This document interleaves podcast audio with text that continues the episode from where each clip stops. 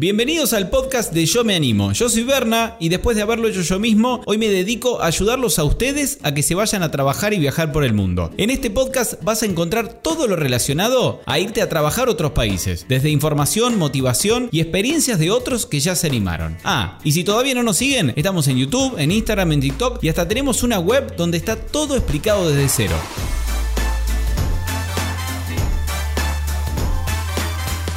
Hola a todos nuevamente, ¿cómo están? Bienvenidos a otra edición del podcast y hoy tenemos un podcast que han pedido muchísimo, muchísima gente, se ve que tenemos muchos programadores que nos siguen, en Yo Me Animo, muchos, muchos Yo Me Animers programadores que hacen uso de la gran ventaja que tienen, que pueden trabajar desde cualquier parte del mundo y que los lenguajes de programación, a diferencia de otros lenguajes, son los mismos en todas partes del planeta. Bueno, en realidad el inglés es el mismo prácticamente en todas partes, así como lo es, no sé, C++, Java o el lenguaje que sepan. Hoy vamos a hablar con Nicolás, que tiene un canal de YouTube también, así como nosotros tenemos Yo Me Animo, él tiene Hola Mundo, en el que explica muchas cosas de programación, si quieren vayan a seguirlo y darle un poco de buena onda, diciéndole, te seguimos, te conocimos en Yo Me Animo. Hoy lo vamos a entrevistar a Nico, Nicolás que es chileno y tuvo la suerte o realmente quizás no tuvo tanta suerte si no lo buscó mucho y se lo merecía, no fue solo suerte. Y desde Nueva, perdón, desde Chile se fue a trabajar a Nueva Zelanda como programador. Consiguió el trabajo, hizo todo el proceso de selección desde Chile, lo terminan contratando, le pagan además la relocation, o sea, lo que sería mudarse al otro país. Se lo pagaron completo a él, a su señora y a su hijo. Se fue a vivir a Nueva Zelanda y ahora está viviendo allá prácticamente ya hace creo que tres años, tres años y medio que está viviendo allá y nos cuenta absolutamente todo. Si sos programador, te va a interesar muchísimo porque cuenta cuánto se puede llegar a ganar, cómo consigo el trabajo, tips para las entrevistas, si hay mucha demanda de programadores en Nueva Zelanda, si es fácil, si es difícil. Y bueno, un montón de cosas, charlamos un montón, son más de 30 minutos que tienen para entretenerse, así que pónganse cómodos. Y si quieren viajar y trabajar por el mundo, no se olviden que yo me animo.com, ahí es su punto de partida, ahí está todo explicado sobre las visas Working Holiday, cómo buscar trabajo en otro país, cuánto pueden ganar, cuánto, cuánta yerba, dulce de leche pueden llevar a otro país, cuánto pisco, está todo explicado. Pero bueno, yo no los aburro más y ahora sí vamos con la entrevista con Nico de Hola Mundo, un programador en Nueva Zelanda. Ahí va. Buenos días a todos, buenas tardes, buenas noches, no sé a qué hora nos estarán mirando. Hoy estamos, tenemos en exclusiva a Nicolás de Hola Mundo. ¿Cómo estás, Nicolás? Muy bien, Bernardo, ¿y tú cómo estás? Excelente, excelente por estos lados también. Y bueno, muy contento que creo que es la. Sí, es nuestra primera entrevista con uno de los trabajos que más nos piden en la página, que es sobre programadores. Muchísimos programadores nos contactan siempre por Instagram, por YouTube, y hay trabajo para programadores. Bueno, nos viene bárbaro que sos programador y también sos de Latinoamérica, sos de Chile. Así que contanos un poquito cómo empezó todo esto. ¿Por qué te, se te dio por irte de Chile a Nueva Zelanda? ¿Por qué elegiste Nueva Zelanda y no tantos otros países en el mundo, no? Te voy contando. Muchas gracias, Fernando, por haberme invitado a tu, a tu canal y también a tu Instagram para que los chicos puedan ver esto. Y te aprovecho de contar que cuando el año 2018, cuando yo estaba, había recién nacido mi hijo, con mi señora empezamos a pensar que ya era quizás un momento de poder irnos, porque la situación de la violencia en Chile estaba aumentando. Nosotros vivíamos en un barrio relativamente tranquilo, relativamente bonito, todo funcionaba relativamente bien, hasta que después empezaron a existir muchos asaltos a mano armada en locales que antes nunca había pasado nada. Entonces, con esta, con esta constante aumento de la violencia fue que nosotros empezamos a decidir, bueno, si es que vamos a formar una familia, empecemos a ver a qué otros lugares nosotros podemos ir. Y ahí empezaron a aparecer, por supuesto, muchos países. Yo tengo la ascendencia alemana, entonces también tengo la nacionalidad alemana. Y Alemania, por supuesto, fue uno de los países que nosotros pensamos para irnos. Después empezamos a ver el tema del idioma y, y eso nos hizo descartar Alemania. El Estados Unidos definitivamente no. Después pensamos también en Australia, pensamos en Nueva Zelanda, pensamos también en Noruega, pensamos también en Dinamarca. Vimos, vimos varios países. Y lo que hicimos fue empezar a buscar distintos rankings que nosotros habíamos visto de cuáles eran los mejores países para poder criar una familia.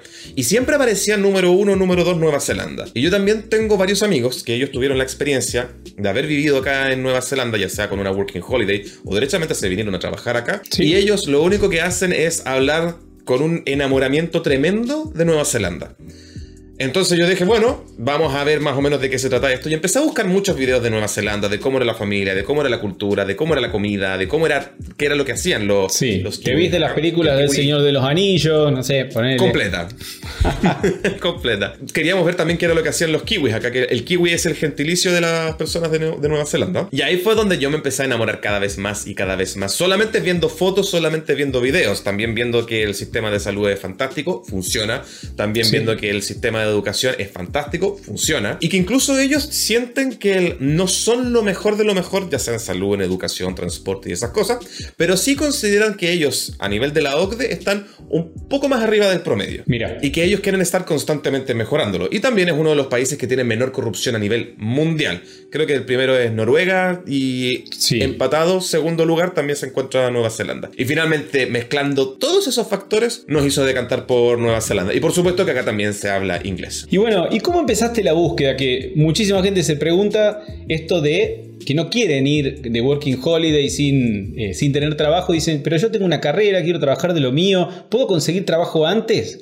Contanos cómo fue eh, tu viaje en ese sentido a, terminar consiguiendo trabajo en Nueva Zelanda. Que vos, eh, ya, hace cuánto que estás en Nueva Zelanda. Esto fue. Yo estoy hace aproximadamente. Yo aterricé acá el año 2019, el 29 de enero. ¿Cómo fue antes de ese día? ¿Cómo llegaste a aterrizar en Nueva Zelanda y a, y a irte para allá y a conseguir trabajo? Lo primero que yo empecé a hacer fue, por supuesto, meterme a Google para ver ofertas de trabajo en Nueva Zelanda porque yo no conocía los portales de trabajo que existían acá. Bien. Y yo, por supuesto, que tampoco me quería venir como con Working Holiday o tampoco me quería venir como turista para ver si posiblemente me conseguía un trabajo. Claro, porque, vos te ibas a ir. No me lo conseguía además con tu pareja y ya tenías tu hijo en ese momento. Exacto. Yo conozco varias familias que se han venido acá. Primero se viene el papá y después se viene la mamá con los niños. El papá está un rato acá, consigue trabajo, manda plata para el país donde ellos estaban, por ejemplo Chile, Argentina, donde sea.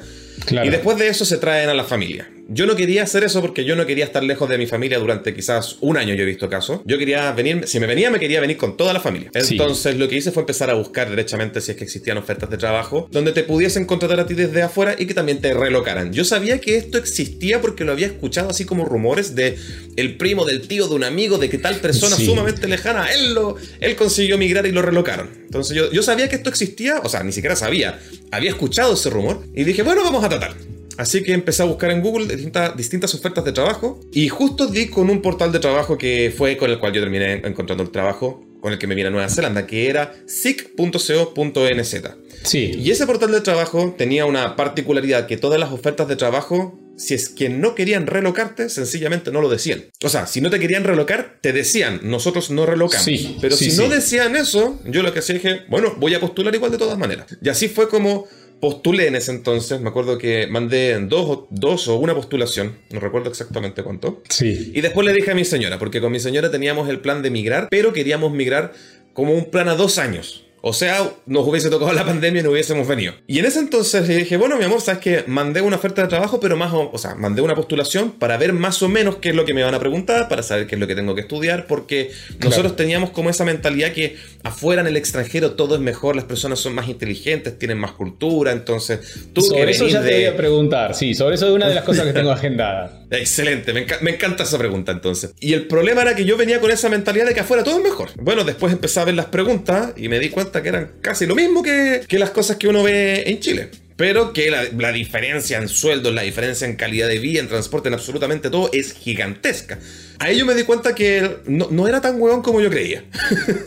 era, era, estaba más o menos en un nivel comparativo ya con el extranjero. Y ahí fue donde le dije a mi señora, y me dijo, pero ¿cómo se te ocurre si esto se suponía que era un plan a dos años? Entonces vamos a, vamos a terminar migrando más rápido.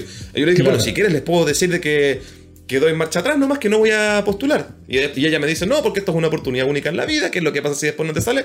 Continúa con el proceso. Y dije, ok, voy a continuar con el proceso. Y acá estoy, pues. Bien, y, mandaste un mail y después te hicieron alguna entrevista cara a cara por Skype. O Ellos me hicieron cerca de cuatro entrevistas, no me acuerdo si eran cuatro o cinco entrevistas. Pero la primera, la primera entrevista me la hizo el Headhunter, que el Headhunter es el cazatalentos. Sí. Y él me empezó a preguntar cosas como cuáles son tus conocimientos, eh, cuánto quieres ganar tú, o más o menos cuánto estás dispuesto a ganar. En ese entonces yo le había dicho 80 mil dólares, pero él después dijo en la entrevista que yo estaba pidiendo 100 mil dólares porque encontró que yo estaba pidiendo muy poco. ¿Y eran 100 mil dólares neozelandeses o, o estadounidenses? De, no- de Nueva Zelanda. Neozelandeses. Sí. Sí, todo esto es en dólar neozelandés. Bien.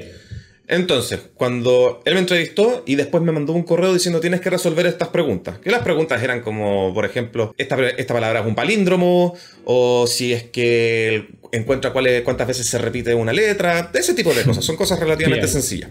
¿Para qué puesto Entonces, específico habías aplicado? ¿De qué tecnología? Así los, los- la gente que es programadora que nos está siguiendo se va poniendo en, en tema. Yo postulé para ser un Senior Software Engineer en React JS, React Native y Node.js. No tenía que ver absolutamente nada de infraestructura, solamente tenía que ver JavaScript y un par de tecnologías, un par de frameworks que vienen asociados con JavaScript. Después de esta entrevista, pasé a una siguiente entrevista donde conocí al equipo, que fue más que nada como una conversación de café. Sentémonos, conversemos un poco, queremos conocerte, queremos ver tu personalidad, queremos saber si nos vas a caer bien y no te vamos a querer matar. Más que nada Sí. eso.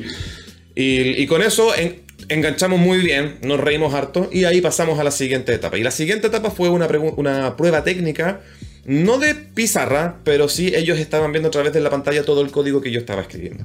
Y tuve que resolver un par de preguntas con eso. Después de eso, pasé a una... Bueno, terminó esta prueba técnica. Y pasó una siguiente prueba técnica, que era un día de código completo, donde ellos lo que hacían es que me mandaban una prueba técnica a una hora determinada. Ellos lo que hacían es que tenía que leerme este documento y resolver este problema técnico que ellos me habían dejado. Que en ese entonces fue construir una aplicación que se conectaba con una API para poder obtener un listado de películas. Sí. Y la parte complicada después era poder rankear las películas utilizando esta misma API. Y ese fue el ejercicio que yo tuve que resolver. Afortunadamente lo resolví antes del tiempo que ellos me habían dado, así que aproveché de agregar también un par de cosas, como test unitarios y un par de sistemas de reportería de errores. Y eso fue. Todo Después esto, entrevista, ¿cómo estabas vos con el inglés? Eh, ¿Habías hecho entrevistas en inglés? ¿Estabas bien con el idioma o fue tu primera Uh, así? potato, potato, tomato, tomato. No, yo estaba, estaba con el... Estaba con el inglés del colegio que me tocó practicar un par de veces en unas Sí. startups. Porque yo trabajé con una, en unas startups donde el CEO solamente hablaba inglés. Sí. Entonces teníamos que hablar con él en inglés sí o sí. Ahí yo aproveché de practicarlo un tiempo y ahí mi inglés mejoró, mejoró de manera considerable, la verdad. Pero salí con el inglés del colegio.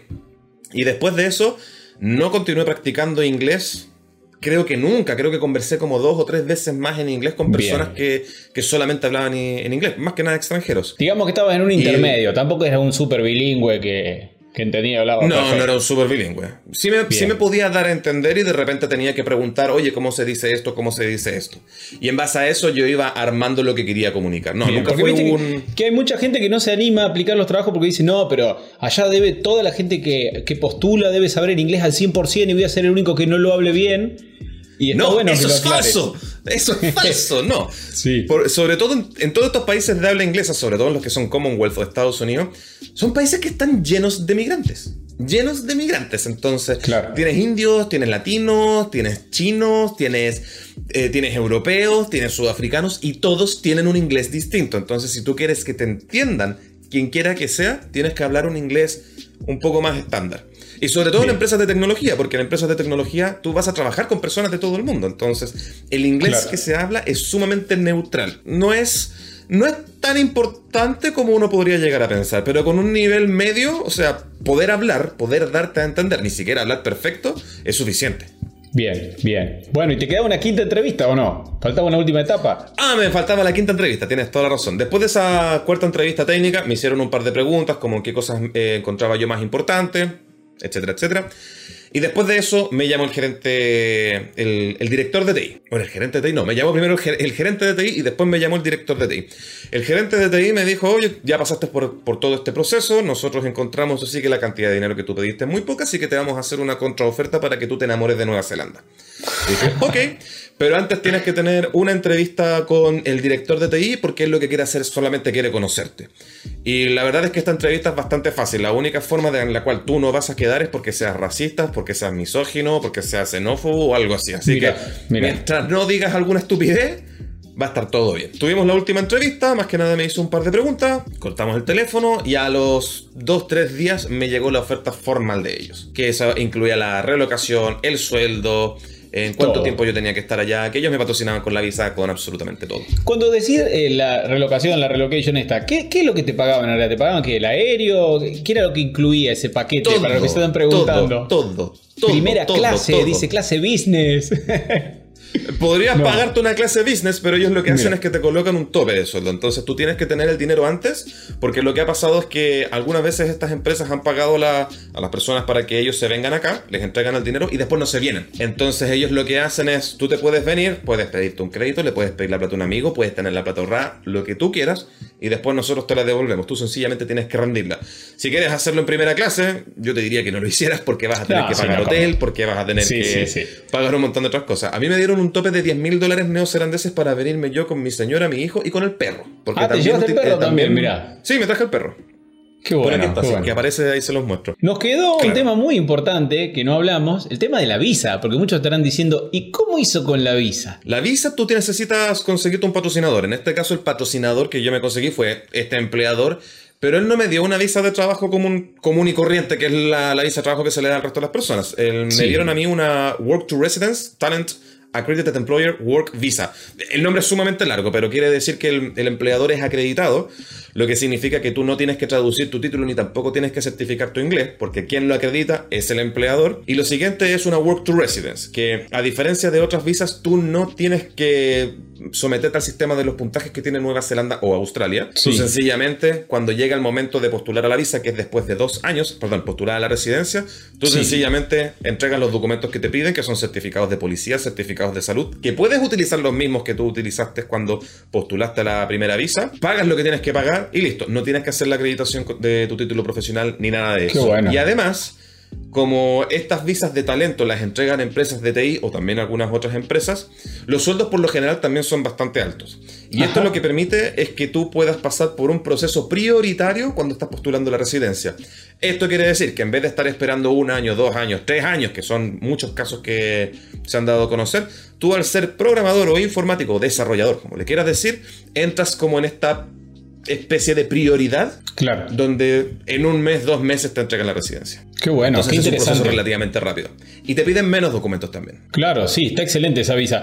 ¿Y vos considerás que fuiste un afortunado, uno de un millón, o conocés gente también que ha entrado en este tipo de visas también como vos? Yo conozco mucha gente que ha entrado en este tipo de visa. yo trabajé con una persona que también aparece en uno de mis videos, que él aparece en mi video de Nunca es tarde para aprender a programar, un desarrollador autodidacta de clase mundial, y él también entró con esta misma visa. Mira qué bueno, no sé si lo nombré, se me pasó, no fue a propósito.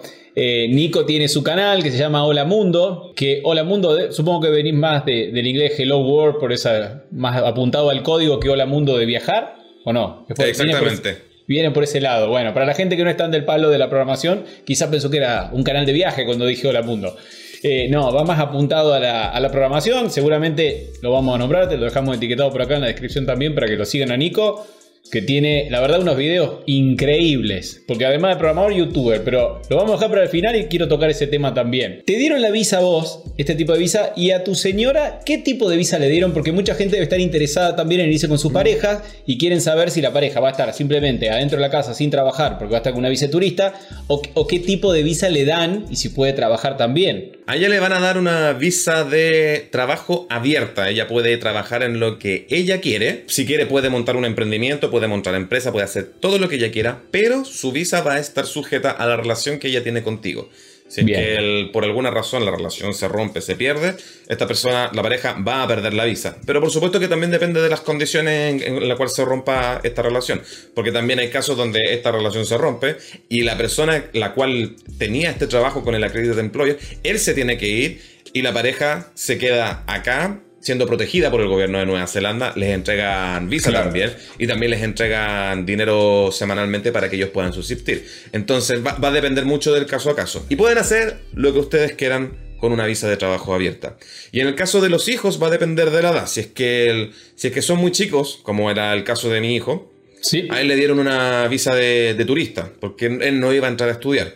Y una vez que él cumple cierta edad que aquí tú necesitas tener al menos tres años para poder estudiar. De hecho, tienes que entrar legalmente, tienes que meter a tu hijo a estudiar a estos jardines y también recibes un beneficio del gobierno. En ese caso se les entrega una visa de estudiante. Mira vos, qué interesante, qué bueno. Bueno, entonces con trabajo, con la relocation paga, con tu hijo, con tu señora, con todo, caíste a Nueva Zelanda. ¿Y cómo empezó tu vida en Nueva Zelanda? ¿Te buscaste una casa, un departamentito? Tenías que ir... Claro, no había pandemia en ese momento. Eh, si ibas a trabajar No, no había pandemia. Y acá en Nueva Zelanda tampoco hay pandemia sí, ahora. Tampoco hay pandemia ahora. Se, puede, se puede vivir, se puede, se puede ir a los centros comerciales, se puede ir a los parques, se puede visitar, se puede hacer absolutamente todo.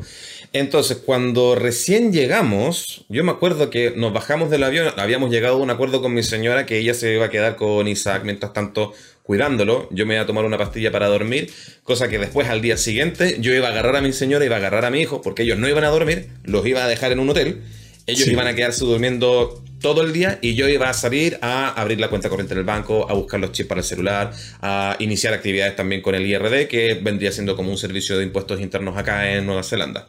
¿Cómo fue ese choque con Nueva Zelanda? ¿Cómo lo viviste? Contalo para la gente que nunca fue. Yo ya estuve dos veces también y sé cómo es. Pero ¿cómo fue llegar uh. ahí todo tan organizadito? ¿Cómo, lo viviste vos? Y limpio, y limpio. Todo muy organizado y todo muy limpio. Yo estaba en el centro de la ciudad y a mí me impresionó la poca gente que había comparado con Santiago de Chile. Uno va al centro y uno no puede caminar y tiene que estar como protegiéndose constantemente para que no le vayan a quitar algo, va con la mochila al frente. Pero acá no, acá eh, tú puedes caminar y no te vas a topar con una persona por lo menos en 5 metros. Tú tienes un distanciamiento social natural. Nunca, nunca te vas a topar con mucha conglomeración de gente. Eso fue una cosa. Y lo siguiente también que me llamó la atención fue cuando yo llegué a vivir acá y fui a abrir la cuenta al banco. Sí. La chica del banco me empezó, a preguntar, oye, ¿y qué es lo que haces tú? Yo soy desarrollador de software. Ah, tú ganas muy bien, de money. sí, you earn, a lot of money. Y, y, yo le dije, ¿por qué crees eso? dice, no, no es que lo crea, lo sé. Los desarrolladores de software acá son la primera, segunda profesión mejor pagada. Entonces fue como, ok, ya. Y ahí después, en ese entonces, cuando tú empiezas a salir y empiezas a conversar con las personas, y si por alguna razón ellos se dan cuenta que tú eres desarrollador de software, te miran distinto. Te toca pagar la cena y las bebidas. te llega la broma, te llega la broma de repente. Pero sí, te, te, miran distinto y es como, oh, él es desarrollador. Y uno hace. Y, y yo me acuerdo que en Chile eras programador y eras como. Claro. Como que no te tomaban tanto en consideración, pero acá no, acá, acá tú eres, eres como alguien importante. Claro, claro.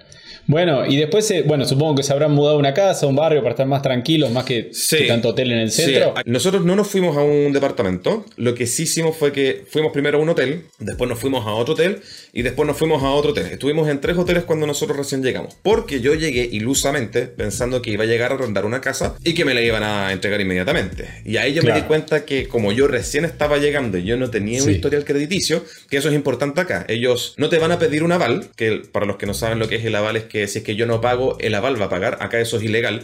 Pero sí lo que hacen es que miran tu nivel crediticio. Entonces, si tu nivel crediticio tiene un buen puntaje, tú obtienes la casa sin ningún problema. Eh, no te van a preguntar ni siquiera cuánto estás ganando. No te piden el contrato, no te piden nada. Todo eso es ilegal. Entonces, ahí postulé la primera casa, no me la dieron. Postulé la segunda casa, no me la dieron. Postulé la tercera, no me la dieron. No fue hasta como la quinta casa que postulé, porque llegó un momento donde ya estaba postulando todo, que el dueño de la casa, él también era ingeniero de software. Y él llegó, me miró y fue como, ah, somos ingenieros de software, nos entendemos, la casa es para ti. Y no me miró el nivel crediticio porque no tenía. Y ahí derechamente me, dejó pasar a la casa. Entonces, si es que uno se viene para acá, es sumamente importante abrir la cuenta en el banco lo antes posible y utilizar la tarjeta de crédito para todo. Claro, claro. Y además supongo porque vos habrás buscado una casa a largo plazo, no buscabas un alquiler por un mes o dos meses. Sí, la primera casa que yo arrendé fue a 18 meses y en la casa en la que estoy yo ahora también es a 18 meses. Bien, bien, claro, porque estás con tu familia, por ahí quizás si hay algún programador que va solo y que, no sé, tiene... Nunca te pregunté la edad, Nico, ¿cuántos años tenés? Si se puede decir. no, no me complica. No te escuché, ¿dijiste 25? 35. No, me encantaría tener 25, pero 35. Ah, 35. No, porque viste que la barba engaña a veces. Siempre la gente que tiene barba parece que tiene más años, pero en realidad tienen menos. Porque claro, si por ahí vas solo y te alquilas algo por un mes, no hace falta presentar tanto historial, pero bueno, vas renovando mes a mes en una casa compartida y bueno, es, un poco otra la historia. Bueno, hiciste los trámites, conseguiste casa. Supongo, ¿cuánto te quedaba para empezar a trabajar? ¿Empezabas ahí nomás o tuviste un tiempito para, para dar una vuelta? empecé a trabajar al tiro. Yo no, me he tomado, yo no me he tomado vacaciones desde los 26, 27 años, más o menos. Ya me tocan, ya me tocan. No mentira, tuve, tuve unas pequeñas vacaciones que creo que duraron cerca de unos 10, 10, días donde me fui a Australia, pero, pero eso más que nada. Antes de eso no me había tomado vacaciones. Entonces, lo que hice fue, llegué acá, el avión aterrizó un 29 y yo entré a trabajar el día 4. ¿Cómo fue ese primer día eh, de caer a la oficina en otro país? En, bueno, primera vez trabajando fuera. Extraño. Yo he visto oficinas parecidas en Chile, que son estas oficinas súper grandes, súper luminosas, con escritorios para trabajar geniales, que también tienen comida, tienen snacks, tienen bebidas, y tú puedes llegar y los vas sacando, no, no te cobran absolutamente nada. Y también tienes máquinas de café, tienes máquinas de agua con gas, tienes de todo, y también tienes una cocina, entonces también te puedes cocinar ahí. Entonces me llamó mucho la atención, primero que todas las personas eran todos de nacionalidades distintas, todos, absolutamente todos eran de nacionalidades distintas, y lo otro que me llamó también la atención era lo cool que era la oficina. claro, claro. ¿Qué horario hacías, Nico? Yo trabajaba de... Mi horario por contrato era de 8 y media a 5. Pero los gerentes les daba lo mismo a la hora tú que entraras y que te fueras siempre y cuando tú estuvieses trabajando. A menos que estuvieses llegando mucho tiempo muy tarde y mucho tiempo te estuviese yendo muy temprano. Pero si no, no les preocupaba. No había problema. Algo importante que tengo anotado acá, que a muchos les intriga y quieren saber si les piden el famoso título, y en este caso como programador. ¿Qué nos puedes decir vos?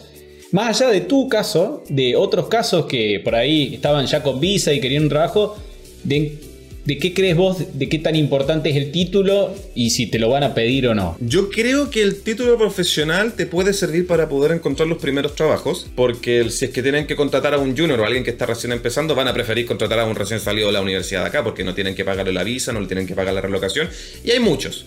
Los que faltan son los desarrolladores con experiencia.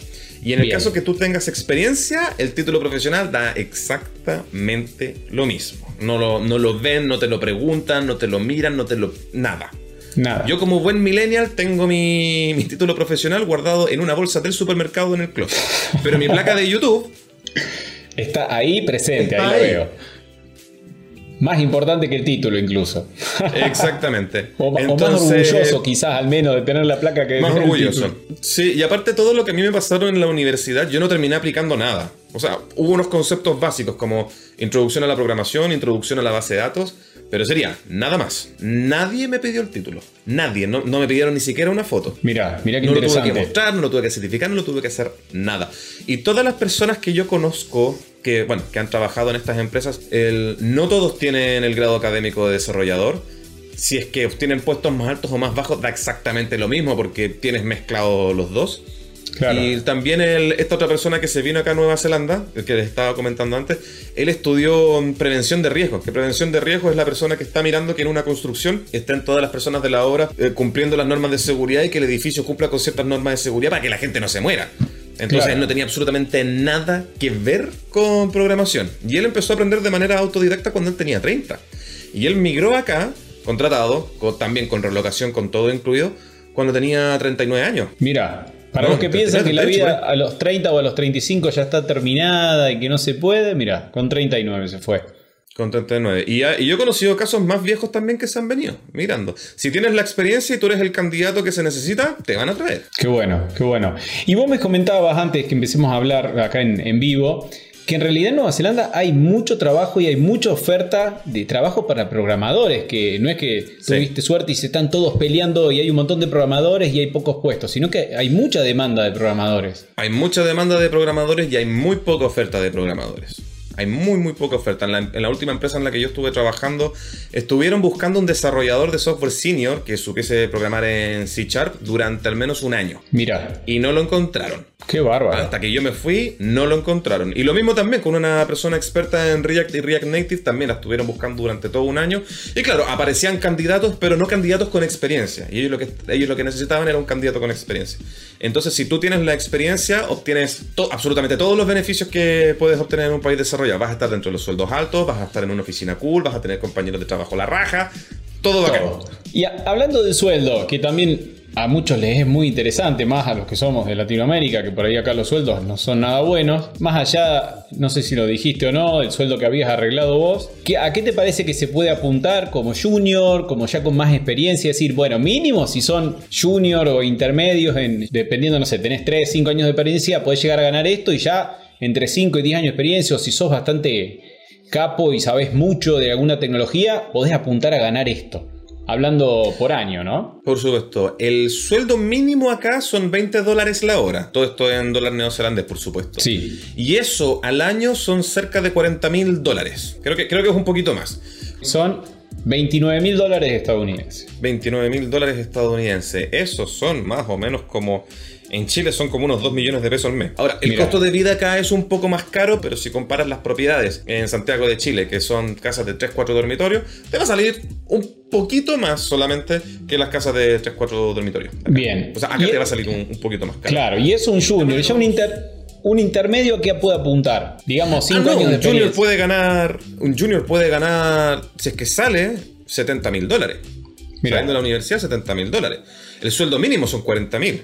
70 mil dólares vendría siendo, bueno, un poquito menos del doble del sueldo mínimo. Y con eso uno puede vivir, si es que uno va a vivir solo, se puede ir a un departamento, puede arrendar una pieza o te podéis arrendar la casa. No sé por qué te arrendarías una casa, pero puedes vivir bien, puedes vivir tranquilo, puedes carretear, puedes juntar plata, puedes ahorrar, todo bien. En el caso del nivel que viene, los semi-senior o los intermediate, perfectamente unos 100 mil dólares. Y en el caso de los senior, ahora los sueldos cambiaron. Yo he visto ofertas de sueldo de hasta 160, 170 mil dólares. Pero cuando yo llegué acá, yo me vine con un contrato de 135 mil dólares neozelandeses. Eso restándole los impuestos o final. Hay que restarle los impuestos y los impuestos que se pagan acá son por tramos. Entonces el primer tramo paga el 10%, el siguiente tramo paga creo que el 17% y después el tramo superior, que es cuando ganas de 70 mil dólares o más, tienes que pagar un 33%. Eso me dejaba al bolsillo cerca de unos 100 mil, un poco más dólares. Bueno, estaba súper bien. Para Nueva Zelanda... Es súper bien. Es súper bien. excelente. Sí, el sueldo promedio acá en Nueva Zelanda son 70 mil dólares. Claro. Y bueno, vos por ahí no estás tan cercano a lo que es Working Holiday. Yo sí estoy un poco más cercano a lo que es Working Holiday. Y los chicos con 20 dólares la hora la pasan bárbaro, ahorran. Pero bueno, es distinto por ahí cuando uno va por un año y va dispuesto a, vivir con 6, 7 personas más, se va mudando, que ya cuando vas a vivir realmente querés tener otro tipo de, otro tipo de vida, ya no tanto compartir. Sí, si es que te vienes con familia, claro, los 20 dólares Mira, sabes que los 20 dólares, dependiendo de cómo vivas, igual te podrían alcanzar. Entonces tú igual puedes tener una vida digna. Si es, que, si es que se van una pareja, por ejemplo, pueden trabajar los dos y pueden tener una vida digna, pueden ir al supermercado, pueden irse de vacaciones, pueden acampar, pueden hacer todas esas cosas. Porque aparte también van a pagar menos impuestos, entonces el neto que les queda es mayor. Pero Working Holiday, claro, es, mucha plata. Si, tú eres un cabro chico y, te vas a otro país para carretear, es mucha, mucha plata.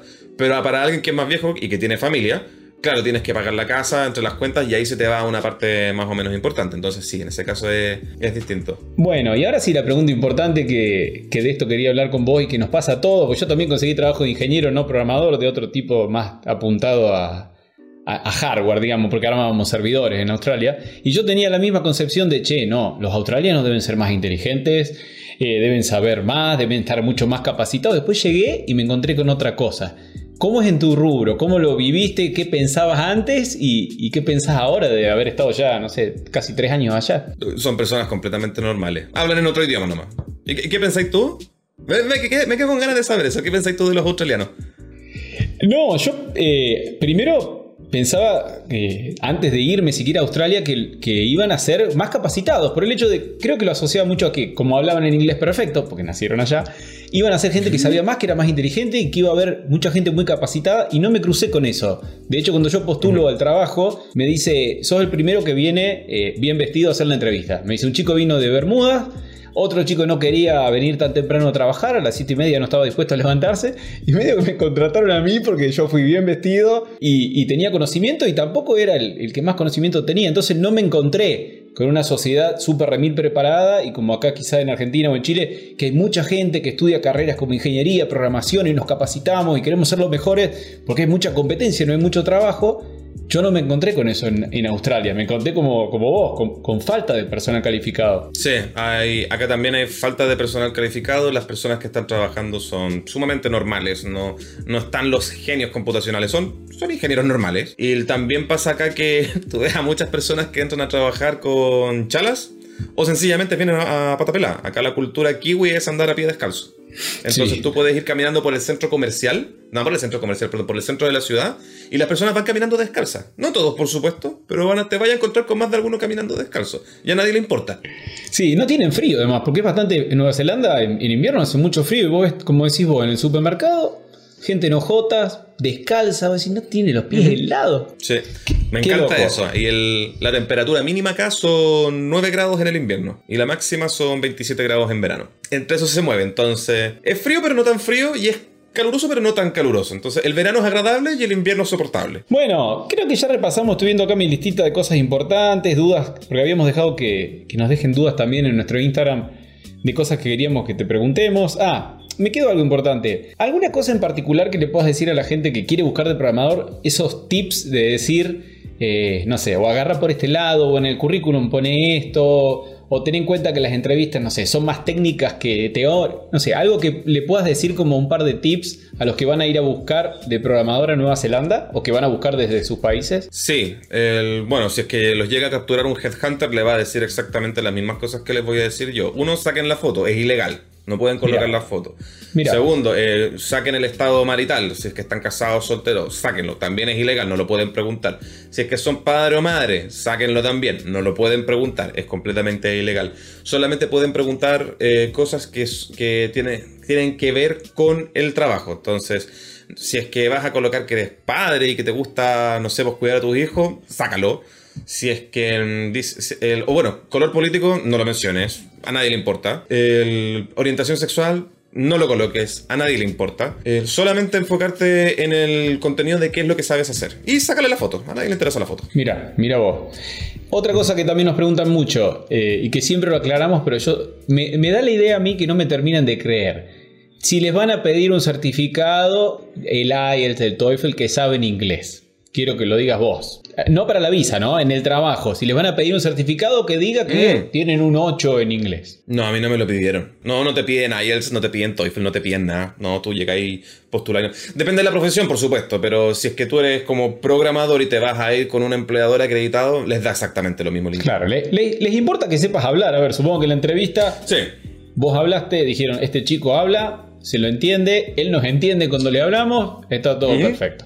Otra cosa es la visa, ¿no? Bueno, vos tuviste la suerte que no te pidieron nada en ese tipo de visa, pero sí siempre aclaramos que para cierto tipo de visa puede que les pidan el título, puede que les pidan idioma, porque suma puntos, pero por lo general yo creo que en el 99% de la gente con la que he hablado, y en mi caso personal también, nunca inglés, ni título, ni nada en el trabajo. Así es. Nunca título, nunca inglés, nunca nada. Puro currículum y responde estas pruebas. Bueno, y ya pasando a una parte más relajada de la vida diaria en Nueva Zelanda, estos tres años, ¿tuviste tiempo de conocer un poco Nueva Zelanda, de viajar un poquito o te la tomaste muy a pecho de que estuviste trabajando a full con el trabajo y con YouTube? No, o sea, es que o sea, también hay que disfrutarlo y, y aparte yo hice algo como re entretenido para poder manejar mi tiempo con YouTube. Entonces yo me levantaba a las 5 y media de la mañana, salía a correr 30 minutos y después me ponía a grabar los videos y después me iba al trabajo. El, problema que me dejaba eso es que a las 9 de la noche yo estaba muerto, entonces me acostaba a dormir. Pero los fines de semana, o los fines de semana largos, porque acá también hay, hay mucho feriado, de hecho tienen algo sumamente interesante, que es que el feriado cae un día fin de semana, ellos lo mueven al día hábil siguiente. Entonces si un, si un feriado cae un día sábado o un día domingo, lo van a correr para el día lunes para que tengas todos los feriados. Y la gran mayoría también los centran en el verano para que tú puedas salir. Entonces, en esos fines de semana largo, claro, me fui, me fui a Taupo, que Taupo es un lago que queda en el centro de la isla norte. Recorrí el norte, me fui a Fangarey, me fui más allá, me fui a recorrer el Bay of Islands, que es un lugar sumamente bonito, está lleno de yates, la geografía, la...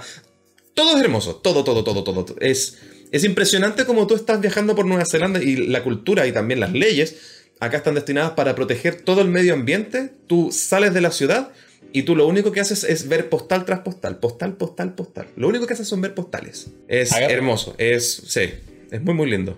Agarrar el celular, hacer así sin mirar y te sale una foto linda. Y te sale una foto hermosa, sí. sí, no miráis, así, foto, listo.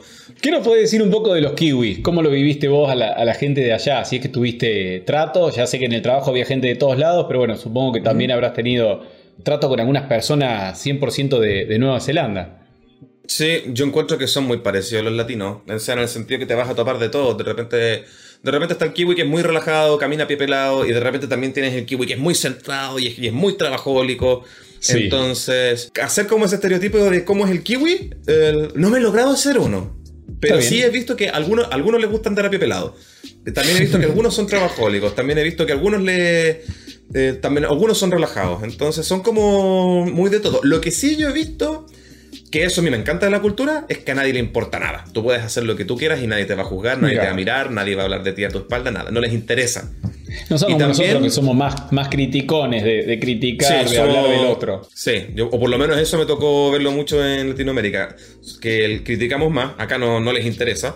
Y también a mí, mi, mi, vecino, yo llevo viviendo casi un año acá, él no me preguntó qué era lo que yo hacía hasta que yo llevaba viviendo acá 11 meses. Y nos juntábamos afuera, jugábamos a la pelota con los niños, de repente nos tomamos una cerveza y nunca me preguntó qué era lo que yo hacía. Recién se enteró hace como un mes que tengo un canal de YouTube y que también era ingeniero de software. Que soy ingeniero de software. Mira vos, como muy respetuoso, no se meten tanto si, si uno por no, se mete, no te preguntan. Tampoco me preguntaron dónde estudiaste, en qué colegio saliste, en qué barrio. No les interesa. Mira vos. No les interesa. Vamos a cerrar un poquito hablando de tu canal de YouTube. ¿Cuántos seguidores tenés? ¿Cuántos seguidores? Son 290.000 ahora como 300.000 seguidores, claro. Sí. ¿Cómo lo combinás un poco, bueno, con tu vida diaria? Y bueno, ¿y cómo fue esto de, de meterte en el mundo de YouTube tan distinto por ahí a la, a la programación, ¿no? Uh, ya, ok. Cuando yo llegué acá a Nueva Zelanda, la jornada laboral es bastante más reducida y el tiempo que yo utilizaba de commuting, que es transportarte de la casa a la oficina y de la oficina a la casa, era bastante menos que en Latinoamérica. Entonces, a mí me quedaba mucho tiempo disponible. Pero pues decir jornada reducida, ¿no me habías dicho de 9 a 5 más o menos? De 9 a 5, pero yo en Chile yo trabajaba de 9 a 7, de repente de 9 a 8. Ah, mira, no, acá en Argentina es más, más de 9 a 6. Bueno, la mayoría. No, no, sí, entonces, y muchos también te pedían quedarte hasta más tarde y por la naturaleza que tenían el trabajo. Yo trabajé en muchas startups también. Entonces, las startups siempre todo era para última hora, porque todo el cliente lo quería para ayer. Y acá no, acá, acá se toman el tiempo, si es que algo toma más tiempo, le dedican más tiempo a eso. Y, la jornada laboral de 9 a 5, chao para la casa, de 8 a 8 y media a las 5 y te fuiste. Me iba en el bus y dije, bueno, ¿qué es lo que voy a hacer con todo este tiempo? Porque me están quedando muchas cosas por hacer. porque llegaba a mi casa a las cinco y media y todavía había luz, incluso en invierno. Compartía con mi hijo, compartía con mi señora, mi hijo se iba a dormir. Mi señora después se ponía a hacer sus cosas y yo decía, ya, pero ¿qué es lo que hago? Primera vez que tengo tanto porque cenan temprano, supongo que habrá empezado a cenar temprano también, también. Entonces, quedaba mucho tiempo libre, entonces era cerca de dos horas al día. Entonces, ¿qué es lo que voy a hacer? Bueno, voy a sacar un video a YouTube una vez a la semana. Mientras también voy haciendo los cursos, total son dos horas al día. Y así fue como empecé a sacar los videos, empecé a sacar también más cursos y después bien al final, hace cerca de unos ocho meses, estaba demasiado, demasiado, demasiado enfocado en solamente los cursos, solamente los videos de YouTube y después familia tuto. Entonces como que me, empezó a pasar un poco más la cuenta, dije, ok, vamos a dejar de hacer los cursos por ahora y solamente vamos a hacer YouTube, está con la familia. curso de programador para curso de programación. tema de programación, sí. Así es. Y ahí empecé a bajar un poco más el ritmo. Y cuando bajé un poco más el ritmo, empecé a más a disfrutar la vida. Como me estabas mencionando tú, que son de 9 a 6, de repente de 9 a 7, esa era mi jornada después cuando me vine a trabajar acá. Era la misma jornada. Pero como era menos tiempo, podía destinárselo más a otras cosas. Y ahora último, después de que me dieron la residencia permanente, ahí bueno, entregué mi renuncia y ahora estoy dedicado 100% a crear contenido. Entonces estoy creando cursos, videos para YouTube y otras cosas que no les puedo mencionar. Pero ya, pero, pero no puedo. Pero vayan al canal Hola Mundo y, seguramente se van a enterar. Bueno, qué linda entrevista, Nico. Qué bueno que salió todo, todo bien, que conseguiste trabajo, que te fuiste con tu familia, que terminaste dedicándote a tu propio emprendimiento también. Pasaste de programador y ahora estás dedicado full time a YouTube. Eh, y bueno, quién sabe cuántos proyectos nuevos irán a venir. Esperemos que te siga yendo bárbaro. Y quién te dice que de acá, no sé, ¿cuántos? ¿Dos, tres, cuatro años festejamos ahí, no sé, millón de seguidores? Hoy ojalá que sí estaría bastante bueno. Bernardo, muchas, muchas gracias por haberme invitado. Disfruté mucho la entrevista, me encantó. Y ojalá que esto haya servido también para los chicos que nos están mirando. Para que ellos se puedan hacer una idea de que no es imposible, no es difícil, son talentosos, son capaces, no le saquen el poto a la jeringa. Si es que quieren hacerlo, sencillamente láncense. Y como el canal lo dice, yo me animo, anímense. Sencillamente que se anime. háganlo. Que se anime y que lo hagan. Dale, Nico. Muchísimo éxito y miles de gracias a vos también. Muchas gracias a ti. Nos vemos, chao, chao. Ah, y antes de que te vayas, por si no quedó claro, no te olvides que todo lo que tenés que saber para empezar a viajar y trabajar por el mundo está explicado paso a paso en nuestra web, en yomeanimo.com. Desde cómo obtener la visa y buscar trabajo, hasta cómo hacer los trámites apenas llegan al país y experiencias de otros muchísimos que ya se animaron. No te lo pierdas, en la web está absolutamente todo.